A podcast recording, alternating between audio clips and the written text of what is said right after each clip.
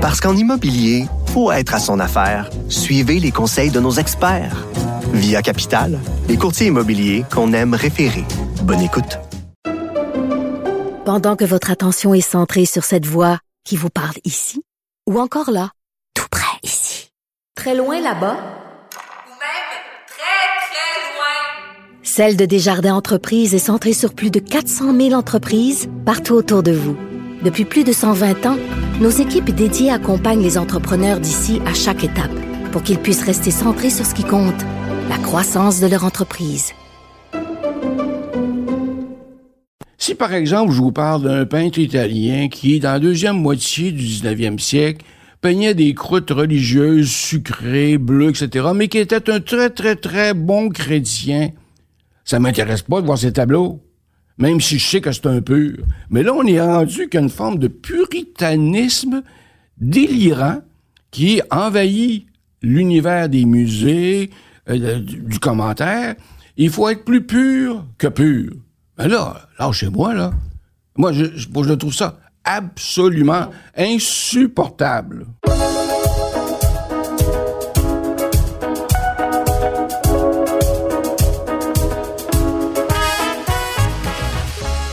Bonjour à tous, bienvenue à une nouvelle édition de Contact. Avec nous cette semaine, John Porter, historien de l'art, longtemps directeur général de ce qui était le Musée du Québec et qui est devenu sous sa gouverne le Musée national des beaux-arts du Québec. Il est décoré comme un général soviétique l'était à l'époque de l'URSS, Légion d'honneur, Ordre national du Québec. Il les collectionne toutes les médailles. Il est en ce moment très lié aux célébrations entourant le centième anniversaire de naissance du grand peintre québécois Jean-Paul Riopel. C'est d'ailleurs là peut-être que nous allons amorcer notre conversation. Je rappelle que vous pouvez nous voir sur notre chaîne YouTube et je vous encourage à nous donner une bonne note sur les différentes plateformes si vous avez aimé notre émission. C'est crucial pour le référencement. John Porter, bonjour, bienvenue à bord. Bonjour Stéphane Bureau. C'est un plaisir. Plaisir partagé. Euh, je disais qu'on allait peut-être commencer avec le centième anniversaire de la naissance de ce grand peintre, Jean-Paul Riopel. J'ai le sentiment qu'on va peut-être célébrer davantage en France qu'on le fera au Canada. Est-ce normal ou est-ce que je suis mal informé? On aurait peut-être pu dire ça il y a un an, mais au train où vont les choses, je pense que ça va bien s'équivaloir. Parce que... Euh, Mais en soi, déjà de le constater, c'est qu'il y avait quelque chose qui n'allait pas tout à fait au royaume de la peinture. Ben, c'est qu'à un moment donné, on, oublie. On a besoin de, périodiquement de se faire rappeler certaines choses, certaines bonnes choses. Dans le cas de Riopel, c'est un parcours absolument flamboyant, révélateur d'un tas de choses, mais qui était, avec le temps, un peu passé sous le radar. C'était devenu comme un souvenir. Alors, dans, en histoire de l'art, périodiquement, on a besoin de se faire rappeler les choses. Et là, quand on se les rappelle, on les mesure, on en prend les conséquences, on assimile tout ça et on veut le partager, on veut le transmettre.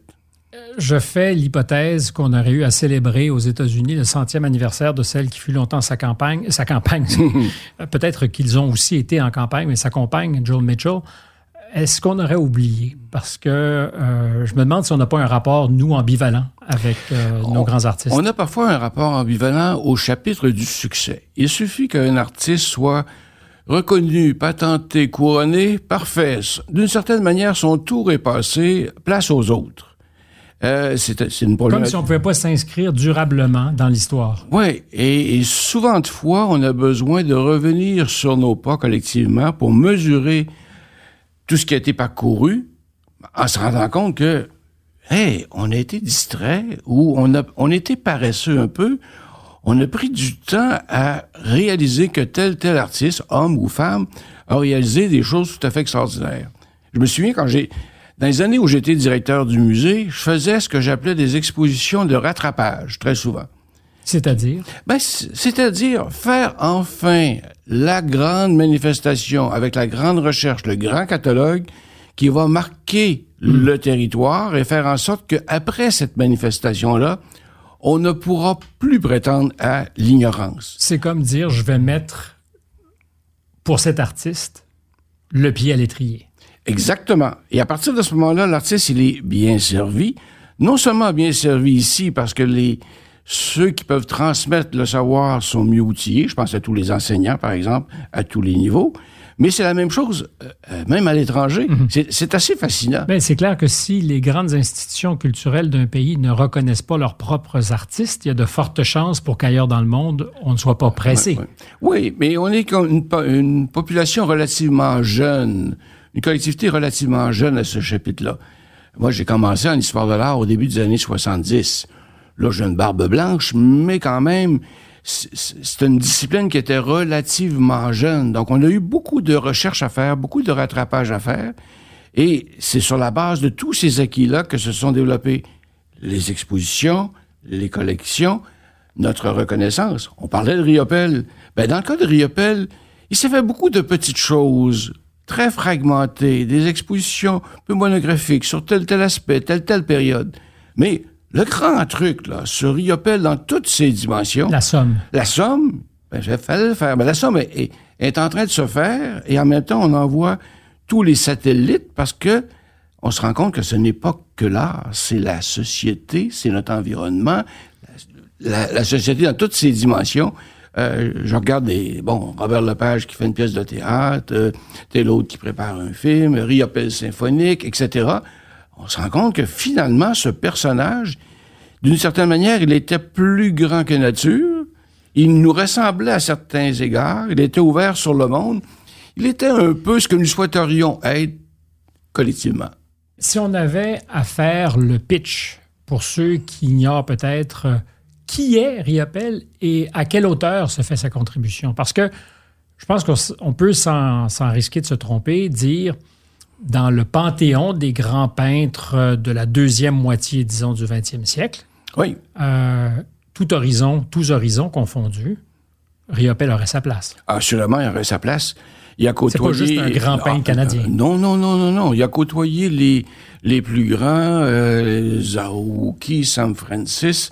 Euh, il, a, il a côtoyé Beckett, il a côtoyé Giacometti. Il était dans cet univers-là et il était perçu pour ce qu'il était, c'est-à-dire un grand qui fait, qui va au-delà des frontières, qui euh, qui fait des tableaux comme Poussière de soleil. Poussière de soleil, c'est un tableau merveilleux. Hein? C'est on est en 1954 et tous les horizons sont ouverts. C'est l'infini qui est ouvert.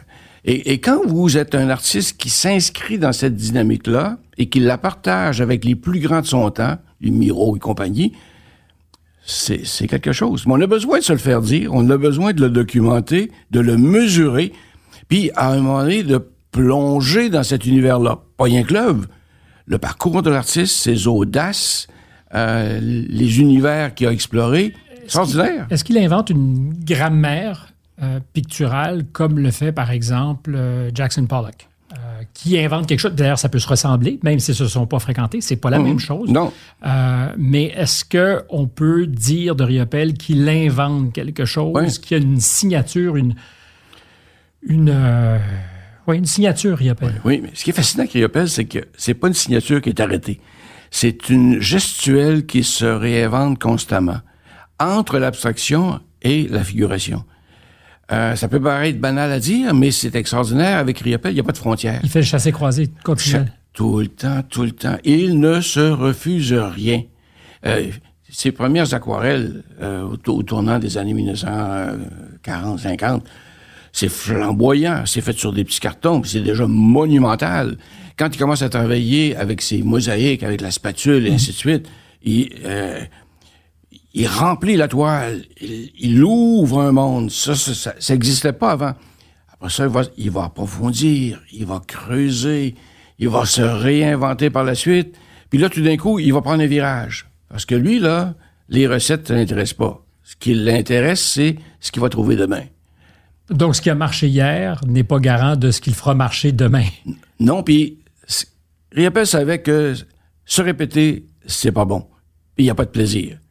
Donc lui, c'était la mise à risque. Il fallait que se, à risque. Il l'a fait comme individu, comme homme, comme voyageur, comme chasseur, etc. Mais il l'a fait également comme artiste, même si c'était pour ne pas plaire à la critique. Vous savez, Stéphane, un jour, quand j'étais directeur du musée, moi, un- une de mes grandes fiertés, c'est d'avoir fait signer l'entente avec Riopel pour qu'il donne au Musée national des beaux-arts du Québec l'hommage à Rosa Luxembourg. OK? Vaste fresque. Oui, vaste fresque. Mais à l'époque où j'ai travaillé ce dossier-là avec Riopel, je me souviens très très bien de certains ténors de l'art ailleurs au pays qui disaient « Oh, c'est pas du vrai Riopel, c'est de la décadence, c'est pas ci, c'est pas ça. » Pour se rendre compte quelques années plus tard que finalement, c'était une des œuvres identitaires les plus fortes et les plus visionnaires qu'il y avait. Hmm? Abouti. Ah oui, très, très abouti. Ce qui est fascinant avec euh, cette œuvre-là, c'est 30 tableaux sur trois segments de toile. Riopel ne les a jamais travaillés tous ensemble, il les a travaillés segment par segment. Il les avait tous, ces, ces- ces segments-là, dans sa tête. Quand il enroulait sa toile après en avoir exécuté une partie, c'était une, une- une toile vierge. Et avec les médiums qu'il utilisait, il n'avait pas de droit au repentir. Il ne pouvait pas revenir sur ses pas. Il ne pouvait pas se tromper. Et dans la séquence de la première, du premier segment au dernier, ça se tient, c'est impeccable. Et il y a une histoire, et elle est pleine d'images et pleine de référents. Est-ce qu'on sait s'il y avait des croquis pour chacun de ces Aucun tableaux? croquis. Rien?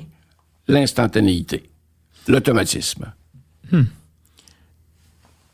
Venir au monde au Québec, est-ce que c'est une malédiction pour quelqu'un qui deviendra un grand peintre? Et je retourne euh, à sa compagne, Joan Mitchell, américaine. Deux grands talents. Oui. Deux, deux talents remarquables. Elle est aujourd'hui vendue à plus cher prix, très souvent. Mhm. Elle est une présence dont on n'oublie pas le nom dans l'histoire moderne de la peinture. Or, Riopel, il y a des vallées et puis il y a des sommets, mais c'est pas aussi constant. Ouais, ben Est-ce que c'est lié euh, au fait qu'il est venu au monde, au Québec, au Canada? Non, ça, je crois pas. D'une certaine manière, euh, il y a toujours un avantage, à un moment donné, de partir d'un peu plus bas, sur le plan, par exemple, d'une situation artistique, puis de grimper très, très, très haut.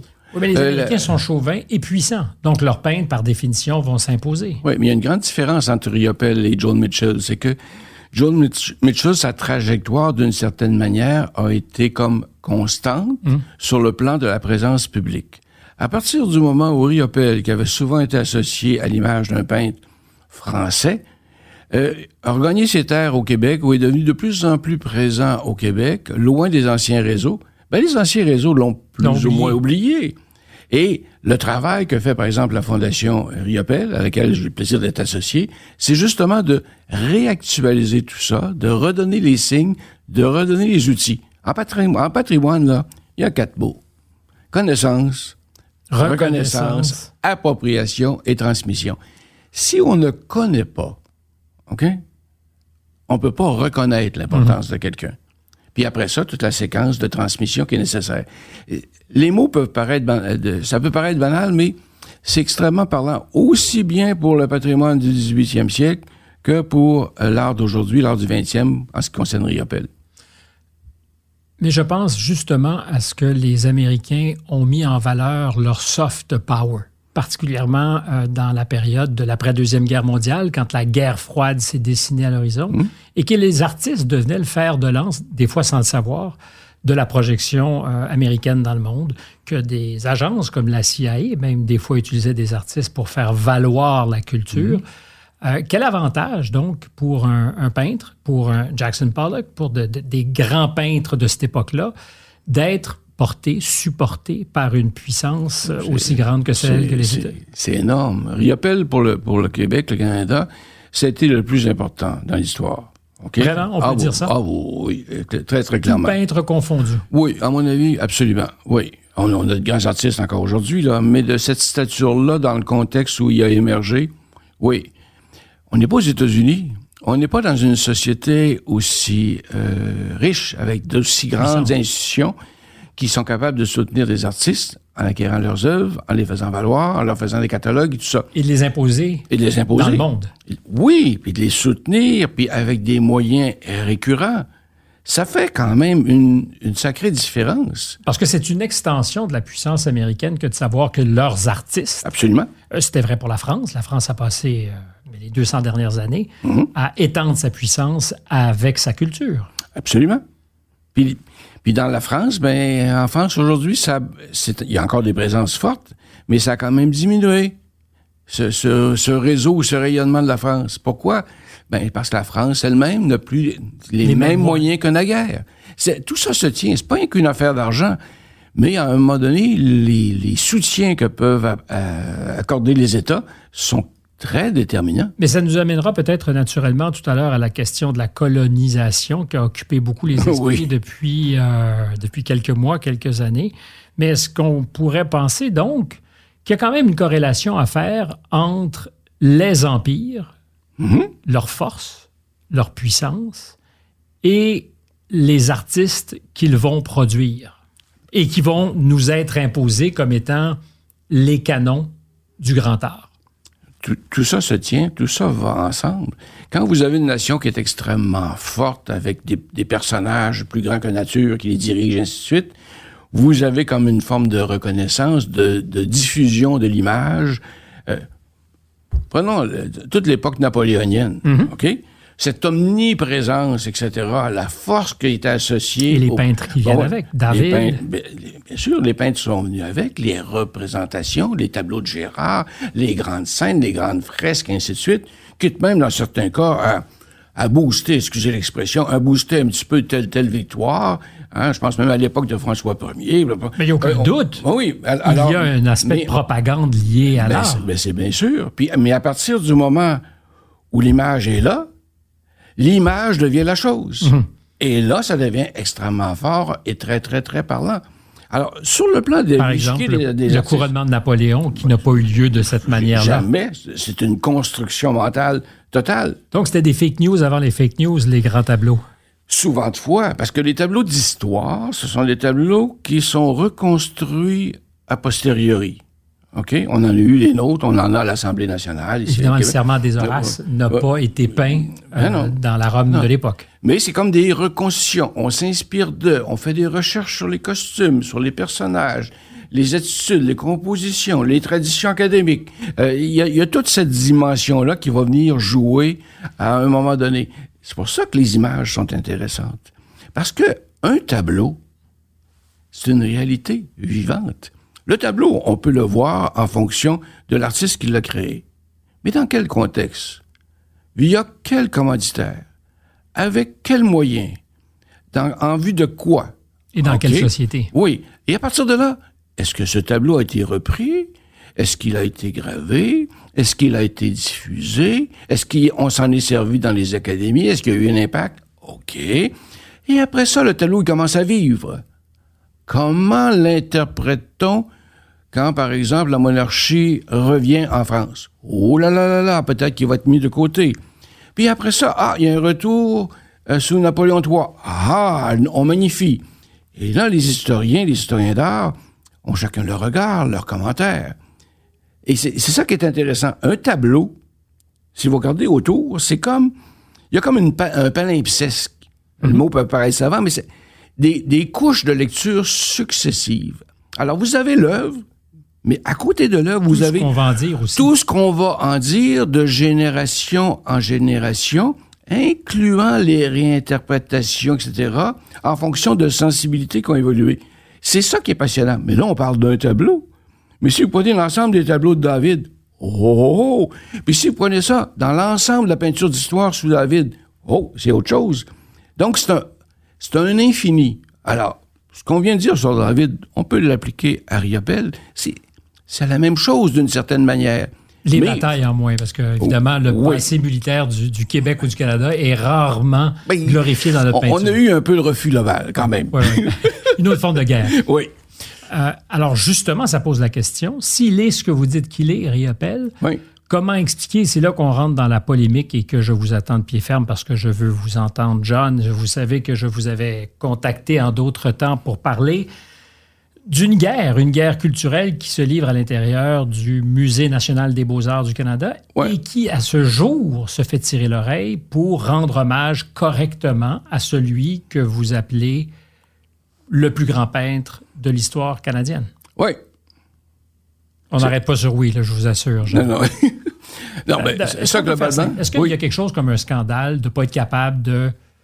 Je ne sais pas si c'est un scandale, mais est-ce qu'il y a quelque chose de gros de ne pas être capable de reconnaître l'évidence? Oui, mais c'est, symptomatique de, quelque chose de plus large. Ce qu'on a vécu au sein de la Fondation par rapport à des attentes tout à fait légitimes, qu'avoir en fait quelque chose de conséquent au Musée des Beaux-Arts du Canada sur le plus grand de nos artistes, ça ça paraissait évident parce que ça s'est arrêté l'intérêt du Musée des Beaux-Arts du Canada il y a longtemps pour y appeler. Ils étaient, ils étaient dus pour s'associer à quelque chose de conséquent sur cet artiste. Puis là, ben finalement, oh, c'est un peu vieillot, c'est, c'est, ce qu'on entendait dans les corridors. Est-ce que c'est pas- un vieil homme blanc des années 50, c'est pas vraiment d'actualité. Alors eux, ils y allaient en fonction d'une vieille image de Riopelle, mais ça les les tentait vraiment pas de se lancer là-dedans. De sorte que la vision initiale qu'avait, par exemple, un, un homme comme Michael Oden, qui est un, un homme très, très généreux, de voir le Musée national, le Musée des Beaux-Arts du Canada s'associer à un grand truc, Qui est il était déçu. Michael Oden, c'est un, c'est un mécène de Colombie-Britannique euh, qui a fait beaucoup de, de sous dans le domaine immobilier, euh, mais qui est un grand collectionneur et également très, très généreux. Il a soutenu des institutions. Le musée de Whistler, c'est lui qui l'a construit. Euh, il a soutenu le musée des Beaux-Arts du Canada pendant des années, à, à sa fondation, etc. Vraiment un grand mécène, un grand visionnaire. Et ce souffle dont on parle par rapport à Riopelle, et le premier souffle, là, il, il émane de Michael Oden Le lien entre Riopelle Oh. et lui, c'est quoi? une passion de jeunesse, euh, une redécouverte des œuvres de Riopelle un peu plus tard dans sa vie, des acquisitions conséquentes, Conséquent, Et là, on parle de beaucoup de tableaux. beaucoup de tableaux et de beaux et de grands tableaux, également des estampes, etc. Et c'est ce même Michael Oden qui, de fil en aiguille, au cours des dernières années, en est venu à décider que Michael, il est dans les, il y a 80 et quelques. OK? Alors, il est dans la dynamique du leg, comme, beaucoup de personnes de son âge. Il voulait léguer quelque chose de conséquent qui fasse que Riopelle soit reconnu à l'échelle du Canada comme un de nos plus grands héros d'une certaine manière. Et il va euh, non seulement contribuer via sa fondation au futur pavillon Riopelle euh, du Musée national des beaux-arts du Québec à Québec, mais également va faire un leg euh, d'œuvres majeures de Riopelle, euh, pas rien que des années 50, même après. Euh, J'aime pas les chiffres, mais euh, on parle de quelque chose d'au-delà de 50 millions de dollars, 60 millions de dollars Qui de va laisser donc à cette nouvelle aile Oui, oui, oui. du mais- Musée national des beaux-arts. Oui, mais dans une perspective ouverte pour comprendre Riopelle, ceux qui a côtoyé, ceux et celles qui a côtoyé ici, ailleurs à l'étranger, vraiment comme un chantier de recherche, de redécouverte et d'appropriation.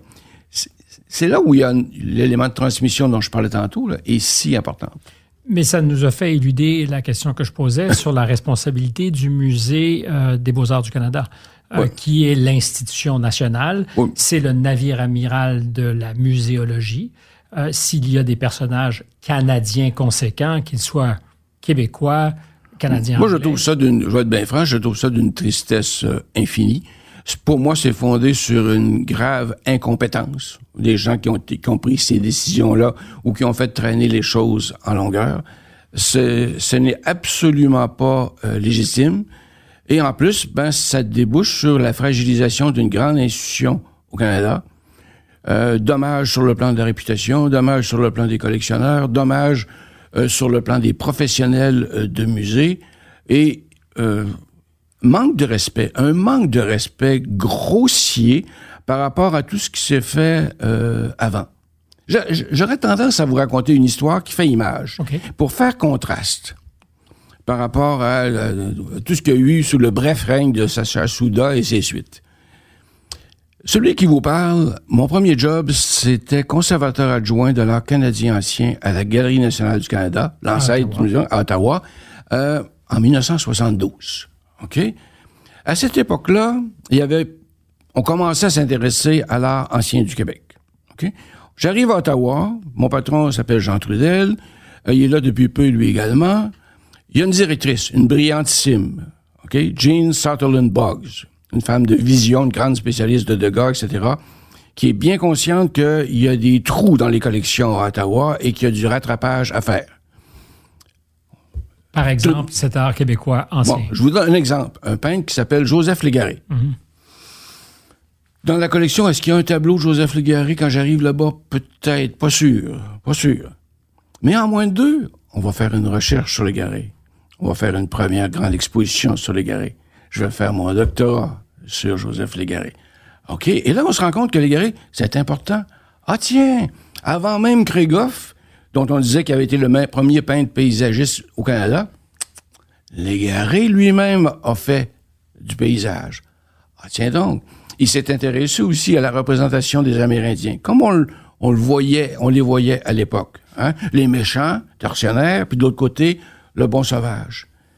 Et ça, ça va avoir comme conséquence non seulement une grande expo, la révélation de plusieurs contenus, mais également des acquisitions conséquentes. Tiens, à un moment donné, on localise un magnifique portrait d'une Amérindienne qui s'appelle Joseph Tourné. Flamboyante, tableau en mauvais état. Le musée investit, restaure le tableau, ça devient une des images emblématiques de la collection. Manifestation de respect par rapport à l'artiste, manifestation de respect par rapport au sujet. Qu'est-ce qu'il y avait avant? Qu'est-ce qu'il y a après, par exemple, le soutien qui a été accordé à Gene Boggs, ce genre d'initiative? Extraordinaire. On ne gomme pas quelque chose, on ajoute quelque chose. La dynamique qu'il y a eu au Musée des Beaux-Arts du Canada, dans les, les derniers mois et dernières années, on était dans une dynamique où On efface. on efface tout, on passe le bulldozer dans le jardin en vue d'y planter éventuellement une fleur qui manquait. C'est quasiment incompréhensif, incompréhensible pour moi parce que euh, ça part d'une approche tellement dogmatique et tellement étroite. Ce que je viens de raconter sur Joseph Légaré, c'est révélateur. À l'époque, Et ce qui est Euh, le- marrant, c'est qu'il portait bien son nom. Euh, parce Oui. que l'égaré, il l'était, Oui. mais on l'a trouvé. Mais on l'a Or, trouvé. Aujourd'hui, c'est un peu la, la logique inverse et perverse qui prévaut. On veut égarer sciemment certains On veut- grands noms de la peinture, justement parce qu'ils auraient peut-être fait de l'ombre à d'autres. on- veut comme, j'allais dire, on veut comme effacer.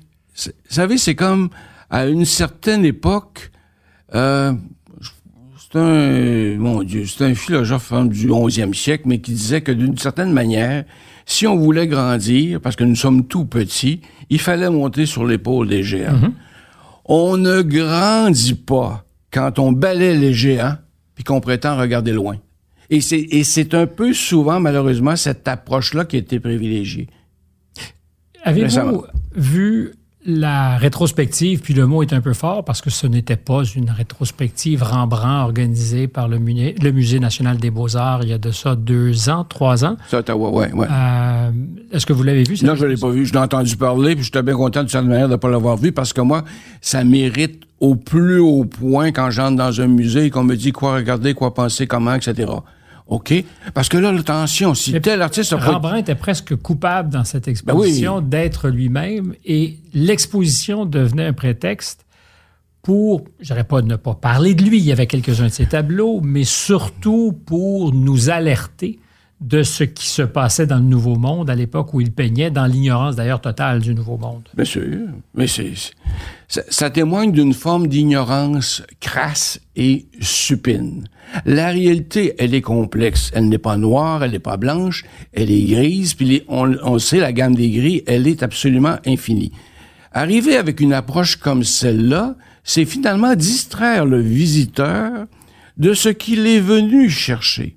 Moi, si je vais voir un tableau de Rembrandt, C'est parce que j'ai envie de voir. parce que je veux voir ce tableau. Oui, ce tableau-là, je veux voir là. Je, veux, je veux bien savoir que Rembrandt il a fait ceci ou cela, etc. Euh, je veux bien savoir que Picasso, par exemple, n'a pas, il a pas été toujours gentil avec ses épouses, etc. Je, je le sais, etc. Mais Picasso, c'est plus que ça. Mais toute l'histoire de l'art est faite de personnalités hors du commun, hommes ou femmes, euh, qui n'ont pas nécessairement été exemplaires dans leur vie, mais qui ont laissé des, des œuvres absolument extraordinaires.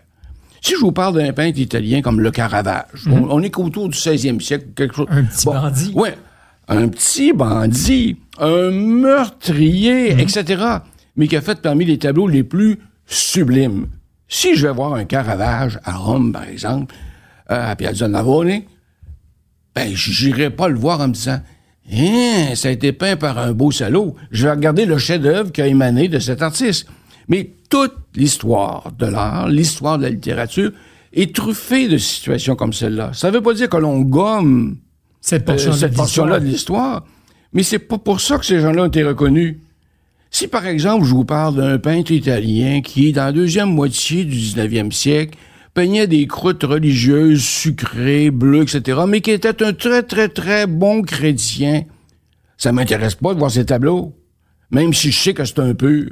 Mais là, on est rendu qu'une forme de puritanisme délirant qui envahit l'univers des musées, euh, du, commentaire. Il faut être plus pur que pur. Ben là, lâchez-moi, là. Moi, je, je, je trouve ça absolument Donc- insupportable. La biographie devient une raison de ne plus entrer au musée. C'est-à-dire que si on n'a pas euh, un brevet de compétences citoyennes immaculé, Ah, c'est dangereux. C'est dangereux. Tu sais, mon Légaré de tantôt, là, il s'exprimait pas bien, il était bègue. Est-ce que dans, dans une exposition, je vais devoir insister sur cette dimension-là? Parce que, vous savez, ce gars-là, euh, il- en termes de présence... défis. il a relevé des défis. Ouais. Non, non, ça, ça devient. Ça devient presque du, du, du délire et, de, et du puritanisme euh, de très mauvais aloi qui va à l'encontre de ce que les institutions doivent faire. Moi, par exemple, là, je vais voir un chef-d'œuvre, je vais voir un chef-d'œuvre, je vais l'apprécier. Je peux savoir que l'artiste qui l'a créé, quand il l'a créé, il était dans la misère, ou il y avait eu tel tel problème, ou quelques mois précédemment, il avait voulu se suicider. C'est pas ça qui Les m'intéresse. institutions aujourd'hui vont vous dire, John, euh, nous avons, à partir d'une grille de lecture colonialiste, par moments paternaliste, consacré des œuvres aux dépens d'autres. Euh, je pense, par exemple, à la cohabitation assez réussie d'ailleurs, parce que j'étais du groupe des dubitatifs, dans le nouveau MoMA, le nouveau Modern Art Museum à New York, cohabitation, vous voyez sans doute venir, entre les Demoiselles d'Avignon, Picasso, et euh, Faith Ringgold. Euh, Ouais. Grand tableau, beaucoup plus inspiré d'ailleurs de Guernica que des Demoiselles d'Avignon, mais donc euh, peintre afro-américaine, euh, fin des années 50, dont on savait qu'elle existait, mais qui n'a jamais été couronnée. Alors, ça serait peut-être une des victimes de cette vision coloniale. Je le dis avec des guillemets. Parce que c'est un peu ça, quand on nous dit, attention, un peintre peut en cacher un autre, Ouais. comme Magritte nous disait des trains qui pouvaient en cacher d'autres. euh, Est-ce que il y a un peu de ça quand même dans le couronnement de ces géants qui n'ont pas laissé pousser autour d'eux des peintres qu'on aurait peut-être intérêt à connaître? Oui, mais quand on parle, quand on parle d'histoire ou d'histoire de l'art, on parle du temps. Le temps, là, c'est pas rien que ce qui se passe cette année ou depuis dix ans. Le temps, dans certains cas, ça remonte à des siècles. Il y a des chefs-d'œuvre de l'humanité qui ont été en dormance pendant deux millénaires et qui soudainement ont vu le jour à la faveur d'une découverte. Ou d'un nouveau regard? Est-ce qu'on va dénoncer quelqu'un, on va dénoncer les archéologues pour pas s'être intéressé davantage à tel site aurait- où on aurait pu découvrir telle telle chose? Mais voyons, c'est, c'est un non-sens tout à fait ridicule. Laissons autant le temps de faire son œuvre. Faisons tout le travail de recherche et de rattrapage objectif donc qu'on a besoin de faire. Fais- Faisons-le avec des, des, des œillères euh, vraiment ouvertes pour comprendre les phénomènes. Et disons-nous bien que nous, on va ajouter quelque chose à ce que d'autres ont mis avant sur place sur la table. Et s'ils ne l'avaient pas mis sur la table, je connais bien du monde dans les qui aujourd'hui c'est un petit peu mal pris pour essayer de commenter des œuvres qui sont non documentées, qui semblent sortir de nulle part. Bonne chance, la Terre.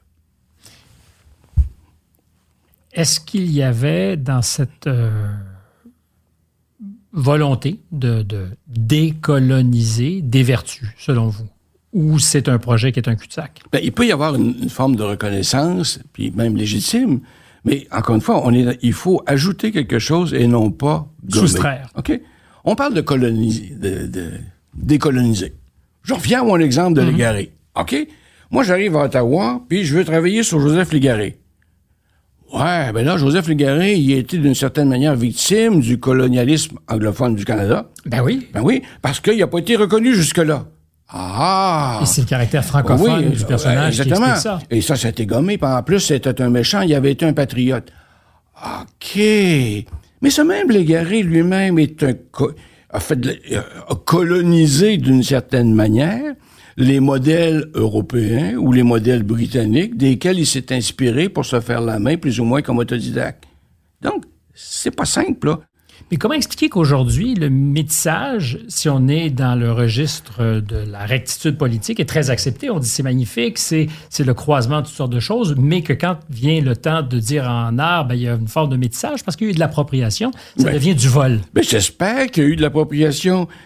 La grande histoire de l'art est une histoire d'appropriation. Je pourrais vous citer des dizaines d'articles. Mais l'important, c'est que dans un deuxième temps, Stéphane, les artistes vont, se- vont comme se réinventer, vont perpétuer des formes qui, autrement, se seraient peut-être perdues, mais qui, du seul fait qu'elles aient été revisitées, réappropriées, vont, à un moment donné, vous, vous amener à revenir à ceux qui en ont été la source. Comme c'est arrivé avec Picasso, qui a parasité l'art africain, mais quel effet que ça a eu, ultimement, c'est qu'on a redécouvert l'art africain. Donc, Picasso, il est pas si méchant. Il été un des outils de la redécouverte de la créativité associée à l'héritage de l'Afrique. Ben voyons! Mais si, si ce n'est pas pour ça qu'il est méchant, c'est probablement pour la manière avec laquelle il a traité ses femmes. Est-ce qu'on doit être mis en garde? Est-ce qu'il faut qu'il y ait des traumas avertissements, comme on le fait dans votre musée? Oh, By the way, Monsieur Porter, pas à mon époque. euh, par votre époque, euh, vous ne l'auriez donc pas fait. Ah non, non, non, non, non. Moi, je, moi, je Est-ce que ça... c'est pas le prix à payer pour avoir le droit de montrer Picasso? Ah, je sais pas. Actuellement, il y a, il y a une espèce de sensibilité. Puis ou sensibilité? Ou les deux. euh, presque préventive. Puis je blâme pas mes, mes collègues d'aujourd'hui là. Euh, Il y a euh, euh, y a des groupes qui sont extrêmement actifs et vigilants et qui ne sont qu'à l'affût de cette de ces dimensions là. L'effet pervers, c'est que dans certains cas, pour plaire ou pour ne pas indisposer un 2% de vos clientèles, ben vous allez agacer votre 98% Moi, si je suis agacé par une exposition, on me dit quoi faire, quoi penser, quoi regarder, etc., euh, mon plaisir sera pas au rendez-vous. Et peut-être que la fois suivante, quand je vais avoir une invitation à voir telle exposition, je n'irai pas. Francine Pelletier à ce microphone et d'autres me disaient aujourd'hui, ce qui est surprenant, c'est que la doxa, l'idéologie, le bien pensé est imposé par les institutions. Ah, Là où à une époque, elles résistaient, oui. Elles sont celles, à penser aux universités entre autres. Est-ce que les musées sont en train de jouer dans ce film-là aussi? Absolument, absolument. Mais là, il y, a, des mutations qui se sont opérées. On est dans un contexte beaucoup plus difficile. Les institutions sont plus lourdes à gérer. Euh, beaucoup de, de professionnels euh, qui, à une autre époque, auraient été tentés de prendre des jobs de responsabilité vont pas y aller pour garder, pour rester plus tranquille, rester euh, avec des horaires plus plus normaux. Je vais déplier, ce que, oui. déplier ce que vous venez Oui. de dire. C'est-à-dire qu'il y a des administrateurs, Oui. des professionnels qui vont faire le choix de ne plus aller dans certaines institutions parce que le prix à payer est trop élevé. Oui, parce que ça devient, on, devient souvent presque, euh, presque agressé. Le plaisir sera pas là. Surtout que aujourd'hui, la gestion des personnels est beaucoup plus compliquée qu'elle ne l'était à une autre époque. Si vous êtes un historien de l'art, c'est bien plus intéressant de travailler dans votre coin avec vos affaires, de contrôler en quelque sorte votre paysage, que de vous mettre à risque dans une institution où vous allez devenir, vous risquez de devenir la cible de celui-ci ou de celui-là, puis des attentes de, tel, ou tel groupe. Et, et l'effet pervers que ça a, c'est que moins de bons professionnels qui vont se pointer au tourniquet pour des jobs de gestionnaire, de directeur ou de, etc., dans des musées. Et dès lors, vont se glisser des gens qui n'ont pas nécessairement le profil et qui, dans certains cas, sont carrément, à mon avis, assez peu compétents. Et c'est des gens qui vont établir comme des saccages, littéralement, au sein des institutions. Ou alors, c'est une des possibilités, des alternatives, c'est que se glisseront des gens qui ont à cœur autre chose que la mission de l'institution. Absolument. Et peut-être un règlement de compte idéologique. Oui, il y a une forme de dogmatisme. Moi, je pense souvent au, euh, au réalisme socialiste. De la Hein? Russie. De la Russie, puis de la- les Soviétiques. Ah là, non, non, il faut avoir des images qui encouragent la population à travailler, production. la production, la force, la grandeur, etc. OK, avec une forme d'académisme outrageant, mais, mais qui était très dogmatique, très bien intentionné. Ça a été quoi le résultat sur le plan artistique? D'une nullité navrante pour l'URSS pendant ces années-là. Puis toutes les Parce que œuvres- c'était au service d'un discours. oui. Puis toutes les œuvres à caractère plus individuel, plus personnel, de suite, des débuts de la Révolution russe, on les avait cachés, on les avait remisés. Et là, 40 ans plus tard, on les redécouvre et que l'on est heureux. Mais il y a une nuance quand même entre l'art sponsorisé par l'État Oui. et des institutions qui décident de choisir ce qu'on a le droit de voir. Oui. C'est pas la même chose. C'est non, c'est vrai, c'est vrai. Mais il y a parfois des, des États qui vont, comment dirais-je, encourager ces types de phénomènes ou ces types de, de lectures. Vous avez parlé de dommages réputationnels tout à Oui. l'heure à propos du Musée national des beaux-arts. Vous pensez qu'il y en Le, a le eu? Musée des Beaux-Arts du Canada. Je dis pas- toujours, euh, Musée des Beaux-Arts du Canada. Oui. Euh, quels sont ces dommages réputationnels? Ben, ils sont nombreux. Vous aviez une institution, j'utilise l'imparfait à dessein, euh, qui avait la, la plus, une des plus grandes réputations au pays. Aller travailler pour une institution comme celle-là, c'était comme une fierté. Consécration. Une consécration. Là, vous avez des, de- de- des conservateurs de très haut niveau qui ont été balayés à la porte. OK? Vous avez eu des départs par dizaines. Vous avez eu une institution qui a été déconsidérée sur le plan de sa programmation ou de la lecture qu'il faisait d'exposition. Donc, c'est pas nécessairement un endroit où on veut se pointer si on veut faire carrière. Donc là, on entre dans une dynamique de rattrapage. Mais ça ne s'arrête pas là. Parce que la réputation, elle joue également à l'étranger. Parce qui veut faire un partenariat avec une telle institution qui est aussi tordue dans ses, dans ses manœuvres et dans ses pratiques? Mais est-ce que vous savez de sûr. façon certaine qu'il y a aujourd'hui des musées ailleurs qui devraient être des partenaires normaux Oui. pour un musée national Oui. qui questionnent la compétence des gens qui sont Non à seulement ils questionnent, mais ils sont pas surpris de voir que, par exemple, des gens du Musée des Beaux-Arts du Canada à Ottawa vont pas frapper à leur porte pour des partenariats. Parce qu'ils courent le risque, effectivement, de se faire euh, retourner chez eux. Puis là, vous avez également des dommages euh, sur le plan des collectionneurs. Moi, si je suis un collectionneur, puis que j'ai bâti une collection extraordinaire, puis j'avais envisagé de l'offrir à ce musée-là, est-ce que je vais l'offrir? Au risque, par exemple, l'artiste ou des artistes que j'ai défendus soient balayés du revers de la main dans X années et relayés au fin fond des réserves? Hmm, Non. Je vais aller voir d'autres institutions. C'est Alors, ce qui explique qu'aujourd'hui, ce fonds, Riopel, euh, vous disiez entre 50 et 60 millions de dollars et davantage peut-être de tableaux, a été prêté ou donné? Donné? Il va être donné. Donné. Il va être, il va être donné, mais donné parce qu'il y a eu comme À un Québec. intérêt, ou à Québec, parce qu'il y a eu une manifestation, parce que c'est une institution à Québec qui euh, s'est engagée pour IOPEL depuis les années 60 et qui périodiquement a présenté des expositions conséquentes sur IOPEL jusqu'à faire des grandes acquisitions. Puis et moi-même qui vous parle, quand j'étais là, on a acquis autour de peut-être, j'aime pas les chiffres, mais 200, 250 œuvres de Riopel, toutes époques confondues, tous médiums confondus. C'est devenu la plus importante collection d'œuvres de Riopel au monde. Et Riopel, il rêvait éventuellement d'établir une fondation à son nom à Québec. Et là, on l'a découvert en fouillant dans les papiers. Iseult a retrouvé des notes et ainsi de suite. sa fille. Et- Sa fille.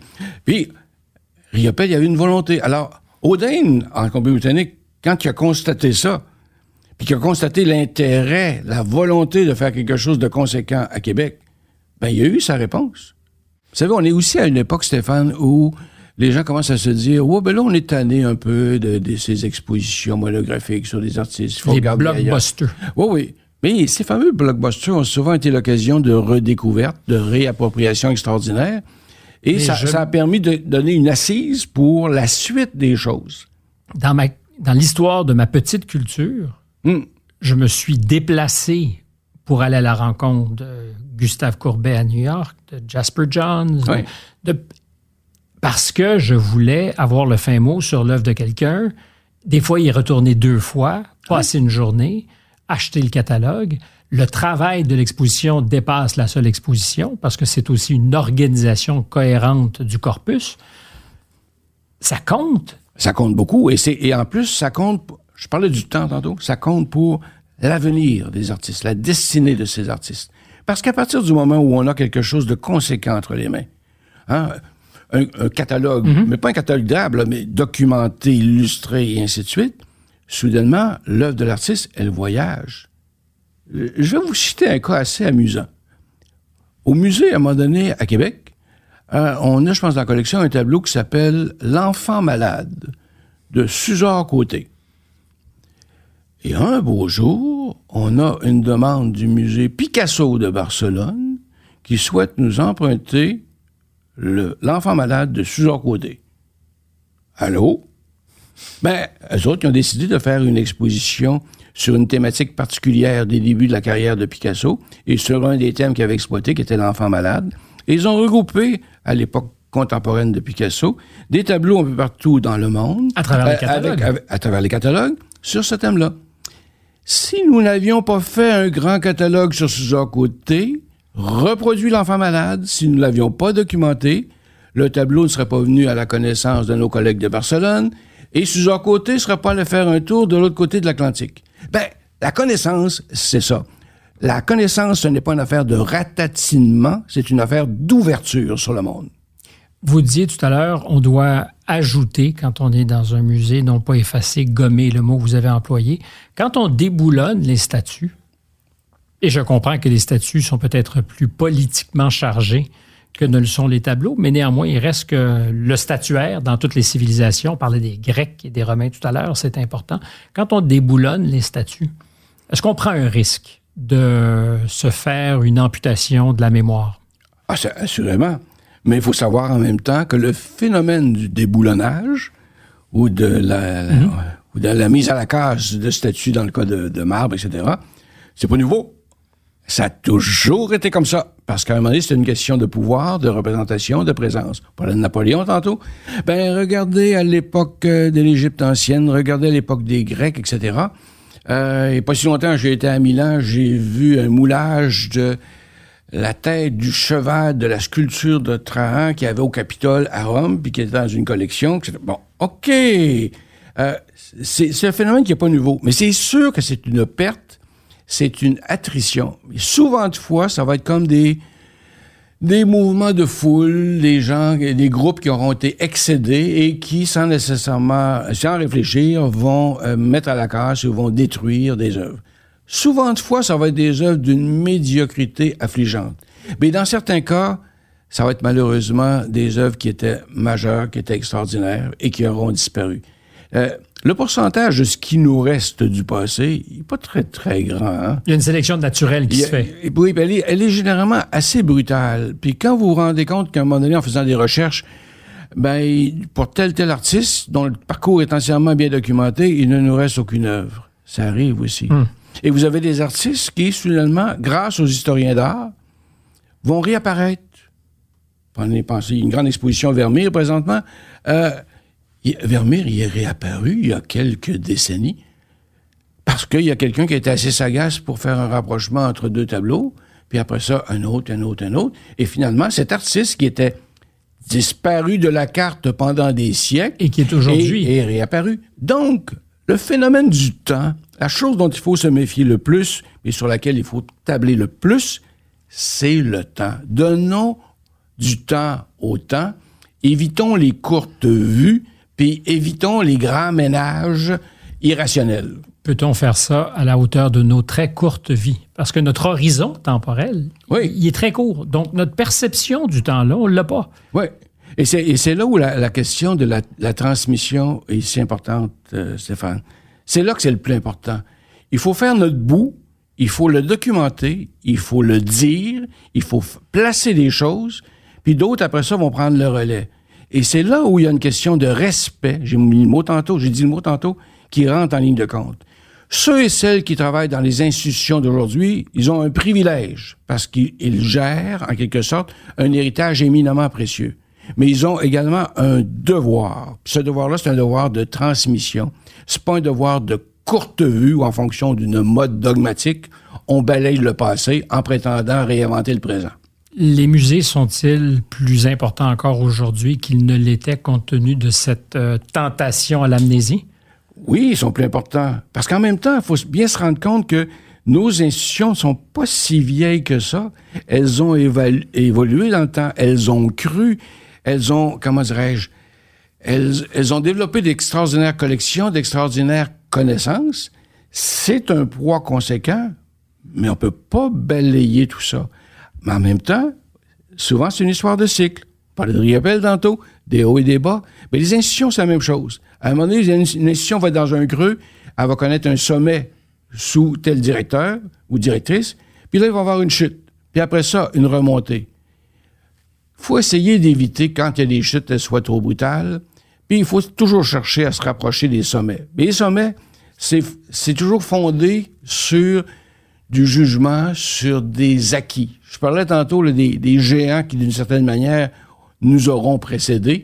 Ben, si on arrive à grimper comme nain sur l'épaule d'un géant, on va voir pas mal plus loin que si on déboulonne le géant, puis on essaie de regarder l'horizon.